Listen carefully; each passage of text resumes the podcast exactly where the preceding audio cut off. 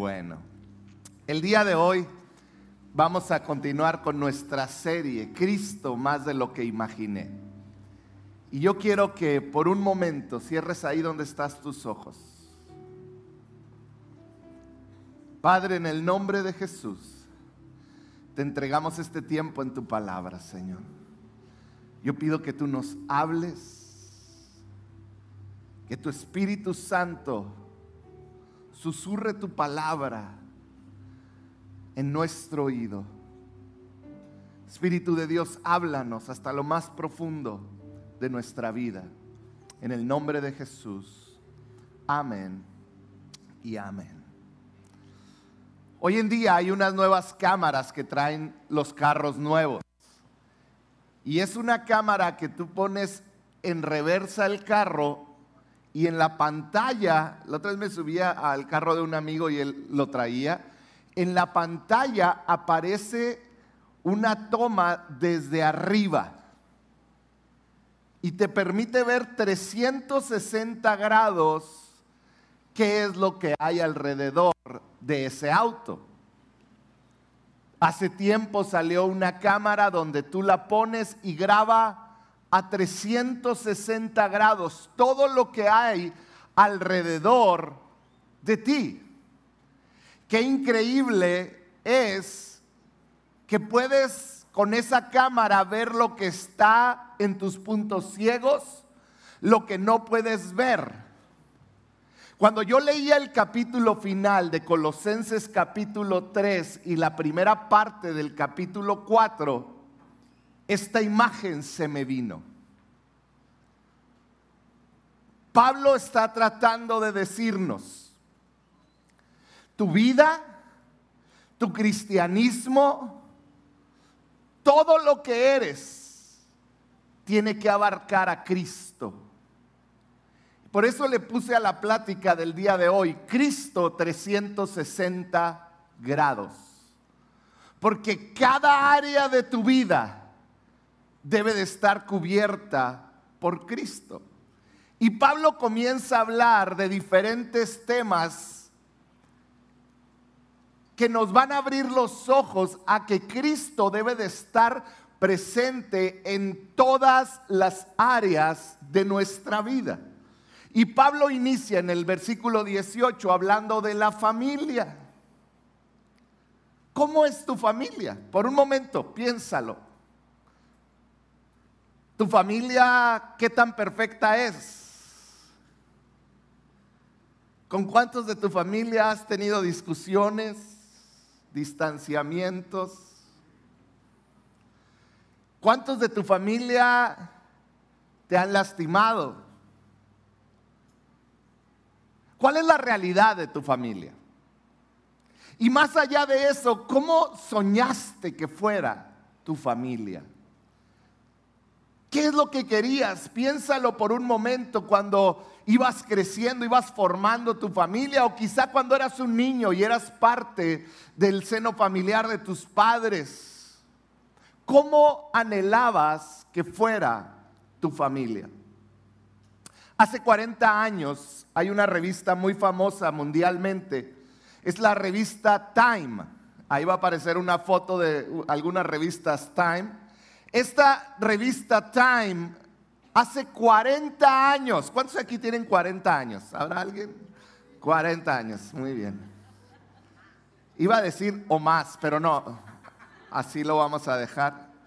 Eh, si tú tienes 40 años, hace un poquito más de 40 años, la revista Time publicó un artículo donde proyectaba en base a cómo veía que iba desarrollándose la sociedad, proyectaba cómo iba a ser la familia en el futuro.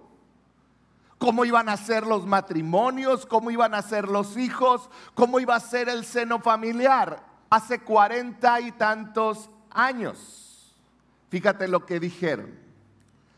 La bisexualidad e intercambio de parejas será común.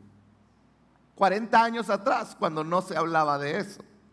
La familia estará cada vez más dividida por el divorcio. El concepto de hijos ilegítimos desaparecerá porque el concepto de núcleo familiar habrá desaparecido. El concepto de núcleo familiar será visto como algo anormal, papá y mamá. Será común tener muchas parejas a lo largo de la vida. El abuso de los niños se multiplicará. Y siguió diciendo y diciendo. Hace aproximadamente 45 años se proyectaba lo que hoy estamos viviendo se proyectaba la destrucción, el desmembrar la familia, el separarla. Me parece increíble que todo lo que se escribió décadas atrás, hoy lo estamos viviendo y si somos honestos, hasta nos, se quedaron cortos. Hasta se quedaron cortos. Vivir en familia no es fácil. ¿Cuántos dicen amén? No es fácil vivir en familia, sea familia de sangre, familia espiritual. Somos seres humanos y no es fácil. Todos tenemos expectativas, todos tenemos ideas, todos tenemos sueños de cómo debe de ser la familia. Cuando tú ibas creciendo, tú tenías este concepto de cómo iba a ser tu familia, pero más allá de lo que tú piensas, de lo que tú creíste o anhelabas, ¿qué es lo que dice la Biblia de la familia? En otras palabras, ¿cómo se debe ver una familia en la cual Jesús es el centro? ¿Cómo se debe de ver una familia? Piensa por un momento. ¿Sabías que tu familia es un sermón de parte de Dios para tus vecinos, para tus compañeros, para tus familiares, para tus las personas con las que estudias, con las que trabajas, con las que haces negocios? ¿Sabías que tu familia es un sermón para ellos. Entonces, la gran pregunta para cada uno de nosotros y nuestras familias es si desde afuera, cuando una persona ve desde afuera tu familia, se puede ver a Cristo dentro de tu hogar. Cuando ven cómo tratas a tu esposa, a tu esposo. Cuando ven cómo le hablas a tus hijos. Cuando ven cómo le hablas a tu padre, a tus padres. A los abuelos. Se puede la gente que está siendo testigo de cómo es tu familia, puede ver a Cristo dentro de las cuatro paredes de tu hogar o no. Pablo nos dejó instrucciones de cómo podemos predicar a Cristo correctamente con nuestra familia. Y es lo que vamos a ver, porque yo quiero que Cristo sea evidente en mi familia. Yo no sé si tú quieres lo mismo, pero yo quiero que Cristo sea evidente en mi familia, que cuando la gente la vea diga, hay algo sobrenatural en esa familia. Fíjate lo que dice Colosenses 3:18 al 20. Comienza con quizá uno de los versículos que van a causar más conflicto y que causa conflicto en nuestra sociedad hoy en día. Más que acaba de pasar el 8M, ¿verdad?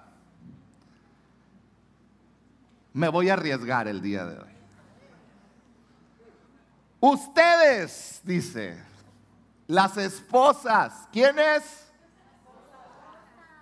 Miren, pero otros a veces gritan más.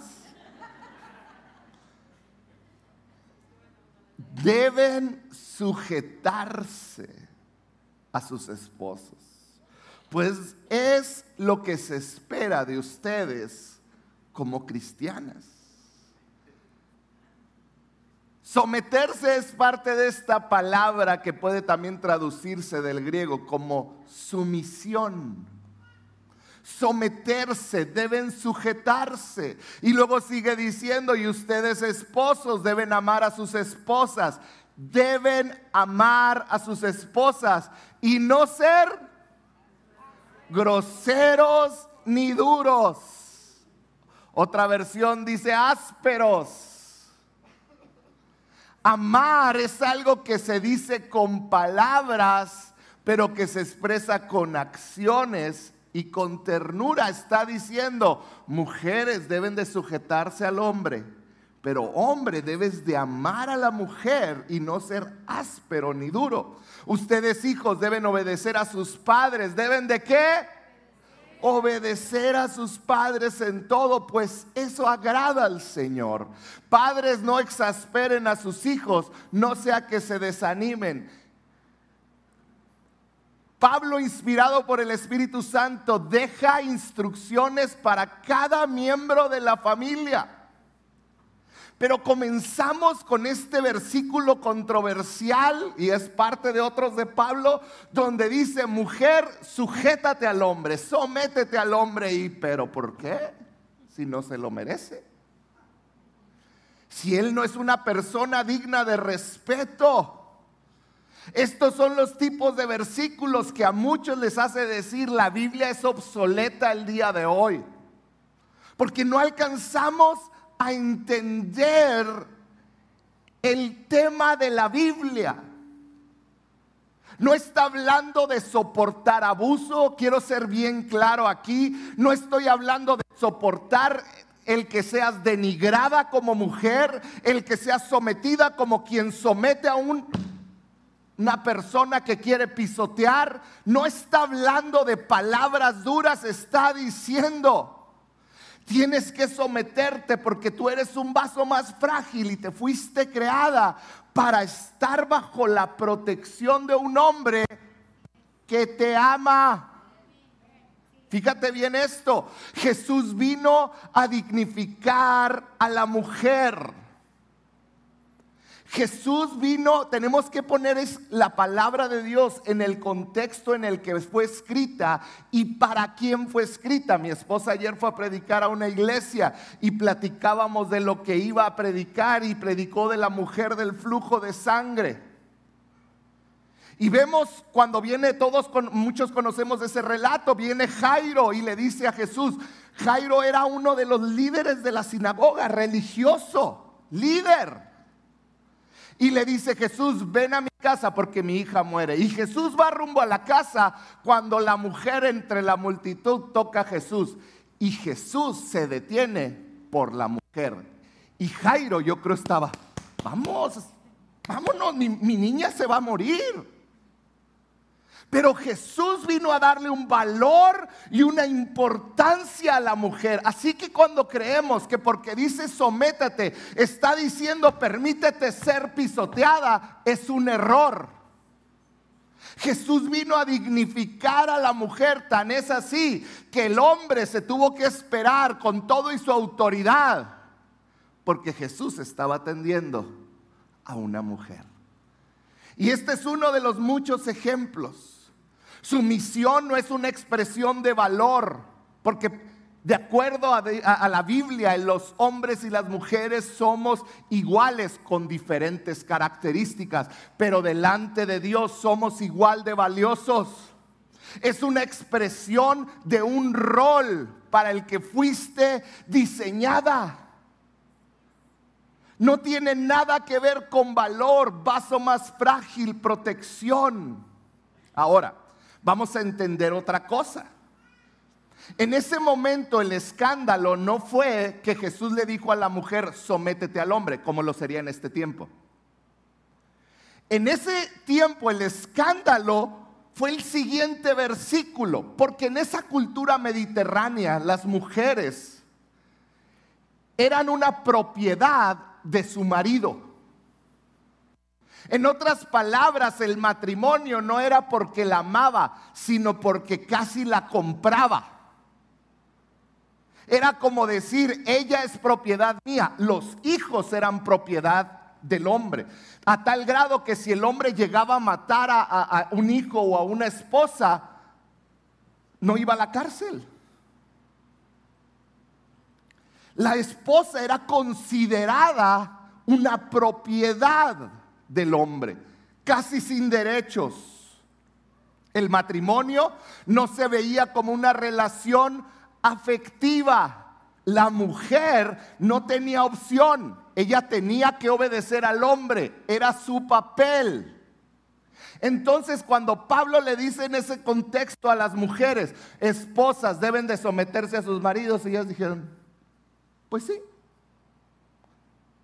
Pero en ese contexto, el siguiente versículo fue escandaloso, porque luego les dice, esposos, ustedes deben, o sea, no tienen opción, deben amar a sus esposas y para ellos, ¿cómo amar? Esta era la cultura mediterránea. Esto eran los griegos, los romanos, los egipcios. Para ellos era escandaloso que siquiera les haya dicho tienen que amarla y luego les dice y no ser groseros ni duros con ellas. ¿Qué estaba haciendo Pablo? Levantando a la mujer y diciéndole, ella es un brazo más frágil que necesita ser amada, tratada con honra, con respeto, aún con tus palabras. La Biblia no denigra a la mujer, la levanta en un contexto cultural que estaba acostumbrado a pisotear a la mujer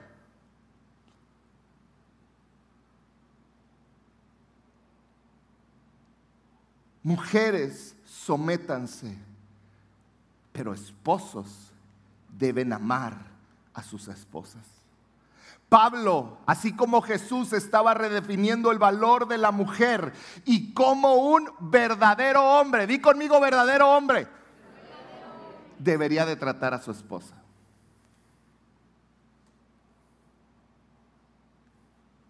Maridos que están aquí, amemos y expresemos amor a nuestras esposas, porque ellas lo necesitan. ¿Cómo es que cualquier persona desde fuera va a ver a Cristo en tu hogar cuando tu hombre comienzas a amar sin condición a tu esposa? Y no nomás decirle te amo o el 14 de febrero regalarle algo sino diariamente. ¿Sabes cómo se va a ver Cristo en tu hogar? Cuando tus palabras no son ásperas con ella, cuando no eres duro con ella. Y si somos honestos, es algo con lo que hoy en día como hombres batallamos. Estoy leyendo un libro que se llama Comunicación no violenta y es a veces vergonzoso leerlo. Como hombres tenemos que aprender cómo hablarle a nuestra esposa, a nuestras hijas. El matrimonio no es una relación transaccional, es una relación de amor y mutuo compromiso, donde la mujer por protección se somete a la autoridad de un hombre. No quiere decir que pierde sus derechos, al contrario, donde el hombre ama, cuida y protege aún con sus palabras a la mujer.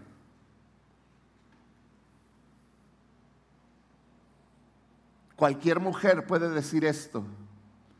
Tu amor demostrado me impulsa a vivir bajo autoridad. Hombre, ¿quieres que tu mujer viva bajo tu autoridad?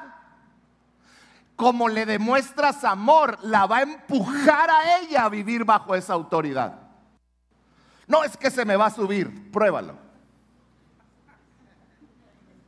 Mientras más amor demuestres, ella se va a animar más. Mujer que estás aquí, el que tú te permitas ser cuidada y dirigida, reafirma a tu marido como líder de tu hogar y te hace, le hace a él anhelar ser mejor. La Biblia no está equivocada. Cuando cada quien cumple su rol, el matrimonio es levantado. Esto es lo que deben ver en nuestro matrimonio los de fuera. Un hombre que con sus palabras ama, cuida y protege. Y una mujer que por honra y respeto se somete a su marido. No quiere decir que no tiene opinión. Se trata, fíjate bien esto, de dar a tu cónyuge lo que él o ella necesita. ¿Qué necesita la mujer? Amor, comprensión, cuidado, tratarla como un vaso más frágil, no porque se nos vaya a quebrar, porque sus emociones son distintas a las del hombre. Una palabra del hombre, yo lo he visto, yo soy culpable de eso, una palabra mía puede lastimar más que un golpe. Tenemos que amar. Mi esposa que necesita amor, yo debo de darle amor. ¿Qué necesita el hombre? Honra. Cuando tú como mujer honras al hombre, le estás dando lo que necesita. Cuando cada quien cumple su papel, amor y honra, el matrimonio crece. ¿Sabes? Yo necesito que Telma me respete, me honre. Yo necesito que ella reconozca mis logros. Es parte de mis necesidades. Hombres, y si todos somos honestos, esa es parte de lo que necesitamos.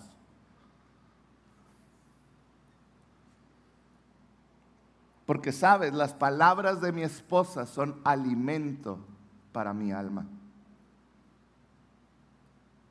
Cuando en tu matrimonio tú provees lo que necesita el otro, es más probable que tú obtengas lo que necesitas. Hombres, tú necesitas honra, ella necesita amor. Si tú le das amor, es más probable que tú recibas la honra que necesitas. Mujeres, tú necesitas amor. Si tú honras a tu marido, es más probable que tú recibas el amor que necesitas. Eso es lo que Pablo está diciendo. ¿Tu actitud fortalece la familia o la va a destruir? Cuando una mujer respeta a su esposo, se hace una mujer respetable y fácil de amar. Lo voy a repetir. Cuando una mujer respeta a su esposo, se hace una mujer respetable y fácil de amar. Cuando un hombre ama a su esposa, se convierte en un hombre fácil de honrar. ¿Te fijas cómo Dios proveyó lo que necesitamos? Cuando yo cumplo mi rol, yo voy a obtener lo que yo necesito. Y luego sigue diciendo de los hijos, cuando un hijo obedece a sus padres, ellos son mejores padres para esos hijos. Y cuando un hijo, cuando un padre no hace, no, no hace, no molesta a los hijos, no, no pone reglas absurdas, eso los hace a ellos mejores hijos. Porque cuando yo doy, yo recibo lo que necesito. Cuando yo doy lo que el otro necesita, yo recibo lo que necesito. Es lo que Pablo está diciendo y sabes que a estas yo les llamo reglas divinas de la familia. Una mujer que respeta va a ser respetable y fácil de amar. Un, hombre que ama va a ser un hombre fácil de honrar. Un hijo que obedece va a, va a tener mejores padres. Unos padres que honran a sus hijos van a tener mejores hijos. Reglas divinas de la familia. ¿Y quieres que te diga algo? Estos deben de ser parámetros a seguir de toda la familia. Si Cristo es 360 cada uno de nosotros, cuando la gente ve cualquier lado de nuestra familia, Debe de ver a un padre amando a su esposa. Debe de haber una esposa honrando al padre, al, esposo. Debe de haber hijos obedeciendo a sus padres y debe haber padres honrando a sus hijos. Y eso es un testimonio que se ve muy poco en nuestra sociedad. ¿Sabes cuál es el problema? Que aún entre cristianos no se ve. Se ve esposos ásperos. Porque hoy vivimos en un mundo de impaciencia. Se ve esposas que no honran porque ¿cómo me voy a someter? Se ve hijos que no obedecen porque ellos quieren hacer su voluntad. Se ve padres que menosprecian a sus hijos Yo no doy lo que merecen. Yo doy los que los miembros de mi familia necesitan. Así debemos de vivir. ¿Por qué? Porque Jesús no me dio lo que merecía, me dio lo que necesitaba. Un Salvador que perdonara mis pecados, que me amara tal y como era. Y esta debe de ser la actitud de cada uno de nosotros. Si Cristo es 360, no nomás incluye nuestra familia. Ya cubrimos la familia. Pablo, el siguiente versículo, continúa. Versículo 22 dice así. Ustedes esclavos y esclavas deben obedecer en todo a sus amos aquí en la tierra no lo hagan para quedar bien con ellos y solo cuando los estén mirando. Más bien háganlo con sinceridad, por respeto al Señor. Vivista, la, recuerden, contexto de la Biblia, en un tiempo y en un área donde se permitía la esclavitud. Pero esto fácilmente lo podemos aplicar a los, nosotros como trabajadores la Biblia no apoya la esclavitud. De hecho, la Biblia es responsable porque la esclavitud haya sido abolida en todo el mundo. La de la carta de Filemón. Te vas a dar cuenta de que es una carta escrita de Pablo a un hombre llamado Filemón que tenía esclavos y uno de sus esclavos se había escapado. Y Pablo le dice a Filemón, hey, tú ya eres cristiano, ve y cumple tu compromiso. Y luego le escribe a Filemón, como tú lo trates a él, te va a tratar a ti. Tienes que dignificarlo. Entonces, Pablo está hablando que todo lo que hagamos cuando trabajamos para alguien, debemos de hacerlo con sinceridad y por respeto al Señor, dice el versículo 23. Todo lo que hagan, digan conmigo todo lo que hagan. Háganlo de buena gana como si estuvieran sirviendo al Señor Jesucristo y no a la gente.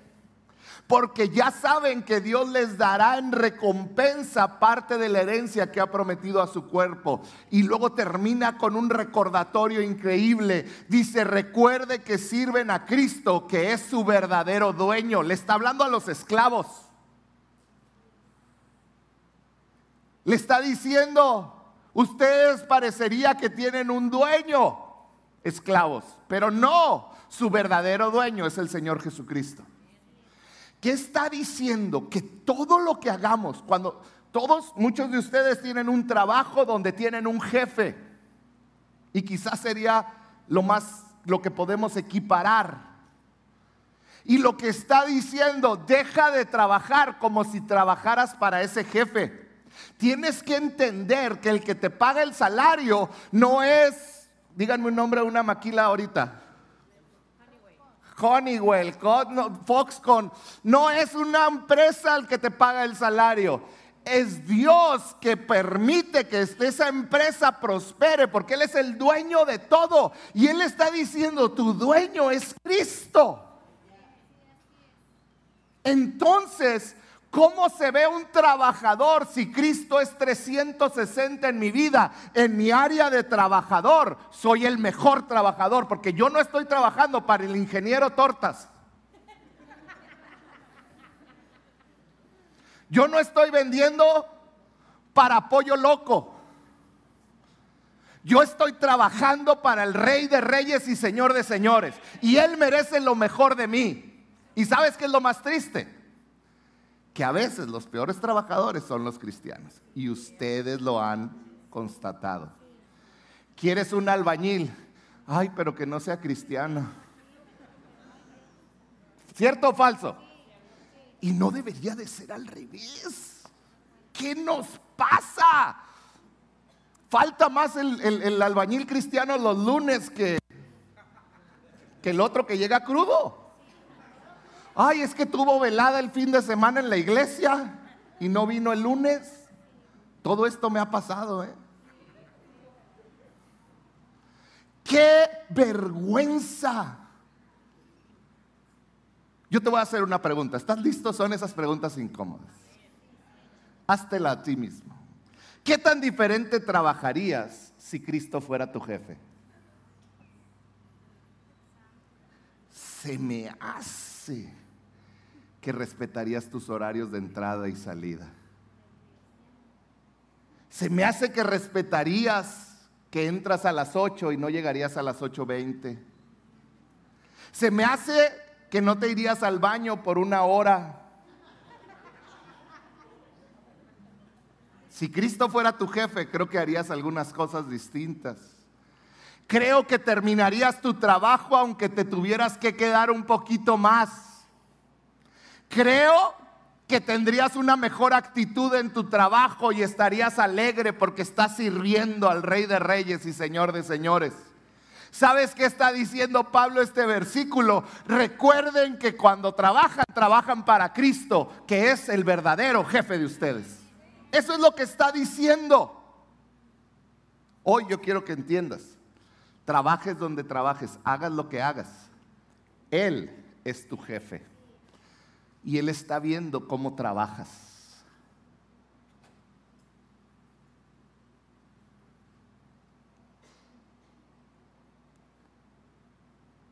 Ya. Capítulo 4, versículo 1. Sigue Pablo hablando, porque ahora le habla a los jefes.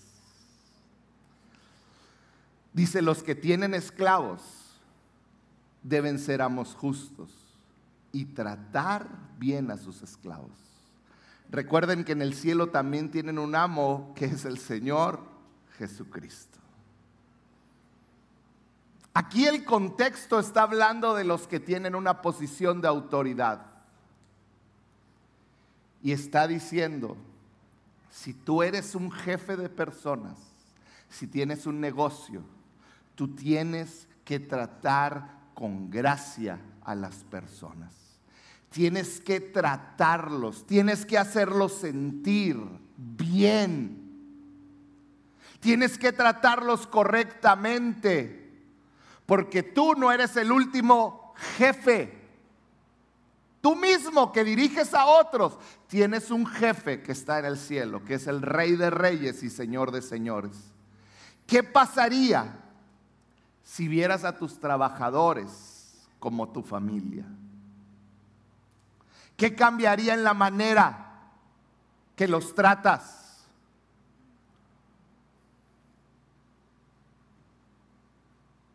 En pocas palabras, Jesús está, Pablo está diciendo, perdón, Cristo debe demostrarse 360 grados en tu vida, aún en tu lado ciego, donde unos pocos te ven como trabajador, o como jefe, o como hijo, o como esposa, o como esposo. Cada área de tu vida debe de reflejar a Jesús. Yo tengo preguntas para ti. Cuando alguien ajeno a tu casa observa a tu familia, ¿puede ver a Jesús? Cuando alguien ajeno a tu casa, hombre que estás aquí casado, te ve cómo actúas con tus hijos y con tu esposa, ¿puede ver que tienes a Jesús? Esposa, cuando honras, cuando hablas de tu esposo con otras, pueden ver cómo e, a Jesús en medio de tu hogar. Hace unos meses tuve el privilegio de conocer a un hombre que me impactó. Él se llama Panchito. ¿Cómo se llama?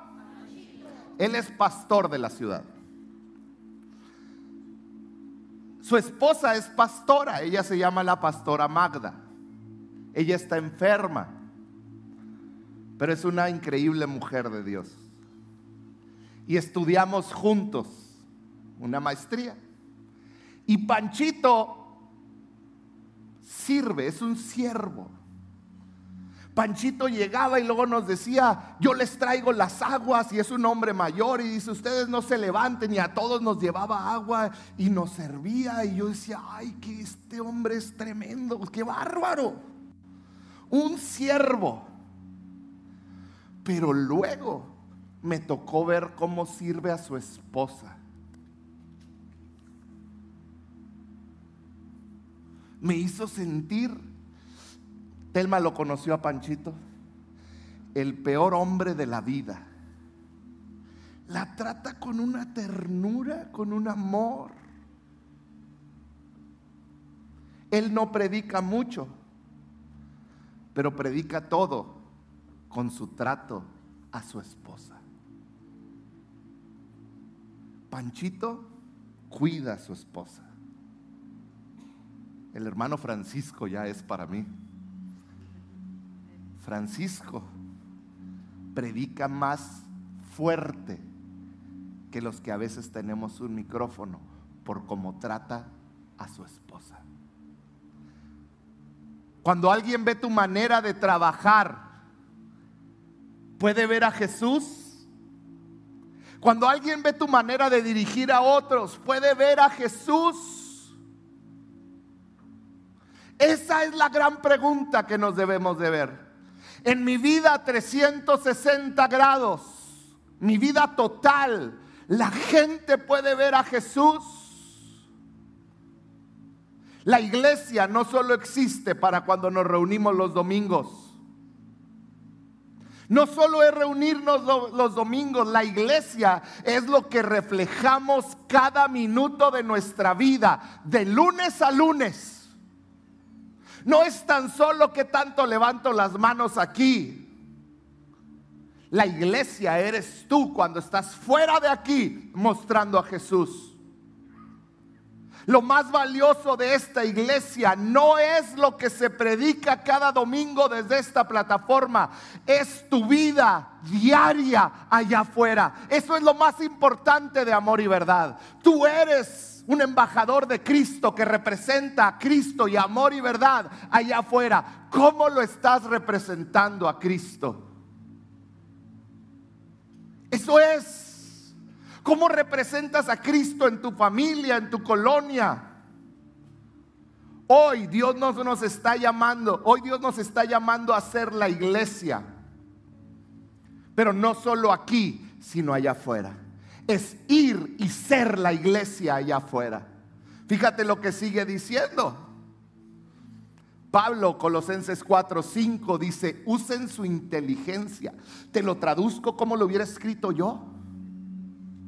No sean tontos de no tratar como se debe a los que confían en Cristo. Fíjate lo que dice. Dice, usen su inteligencia para tratar como se debe a los que no confían en Cristo. Sean sabios de cómo se comportan cuando están rodeados de gente que no conoce a Cristo. Aprovechen bien, ¿qué cosa? Cada oportunidad que tengan de conversar con ellos. Hablen siempre de cosas buenas. Díganles la manera agradable y díganlas de manera agradable y piensen bien cómo se debe contestar a cada uno. No nada más hables por hablar. Está diciendo, es bien importante cuando estás fuera de la iglesia cómo actúas y cómo te relacionas con los demás. ¿Cómo estás actuando? ¿Cómo me relaciono con los demás? En otras palabras, que tu vida sea un testimonio fuera de aquí. ¿Cómo respondes a las necesidades de la gente a tu alrededor? No me refiero a las necesidades económicas, es que si les di un billete. No me refiero a eso. ¿Cómo respondes cuando ves que los vecinos tienen problemas en la familia? ¿Cómo respondes cuando ves que alguien está llorando, que alguien está sufriendo? Cuando, ¿Cómo respondes cuando ves que alguien necesita de tu atención?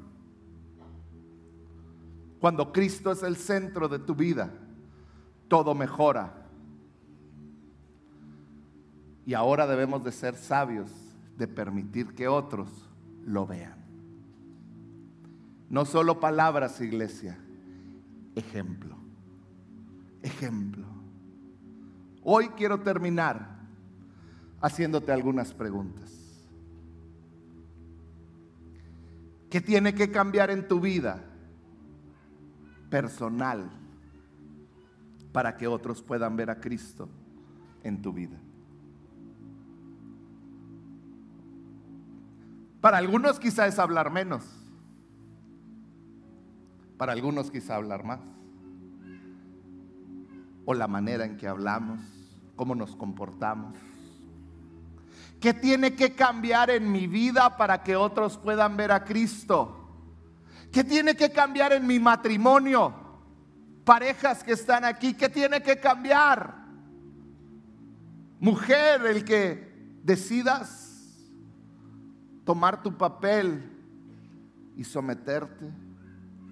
Hombre, amar y cambiar tu manera de hablar, de pedir las cosas.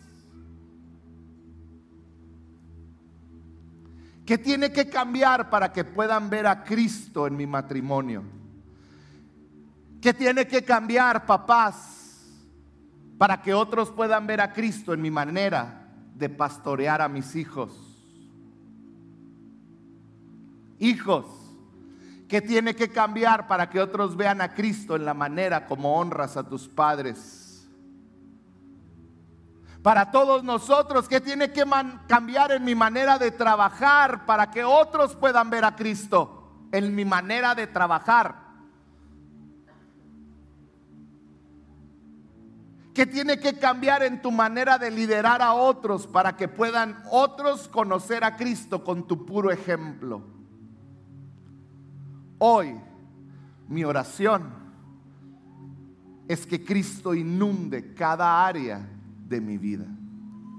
Que Cristo en mí sea Cristo 360 grados.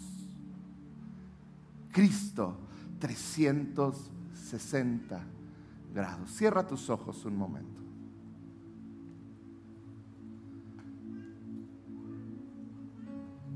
¿Qué tiene que cambiar en ti?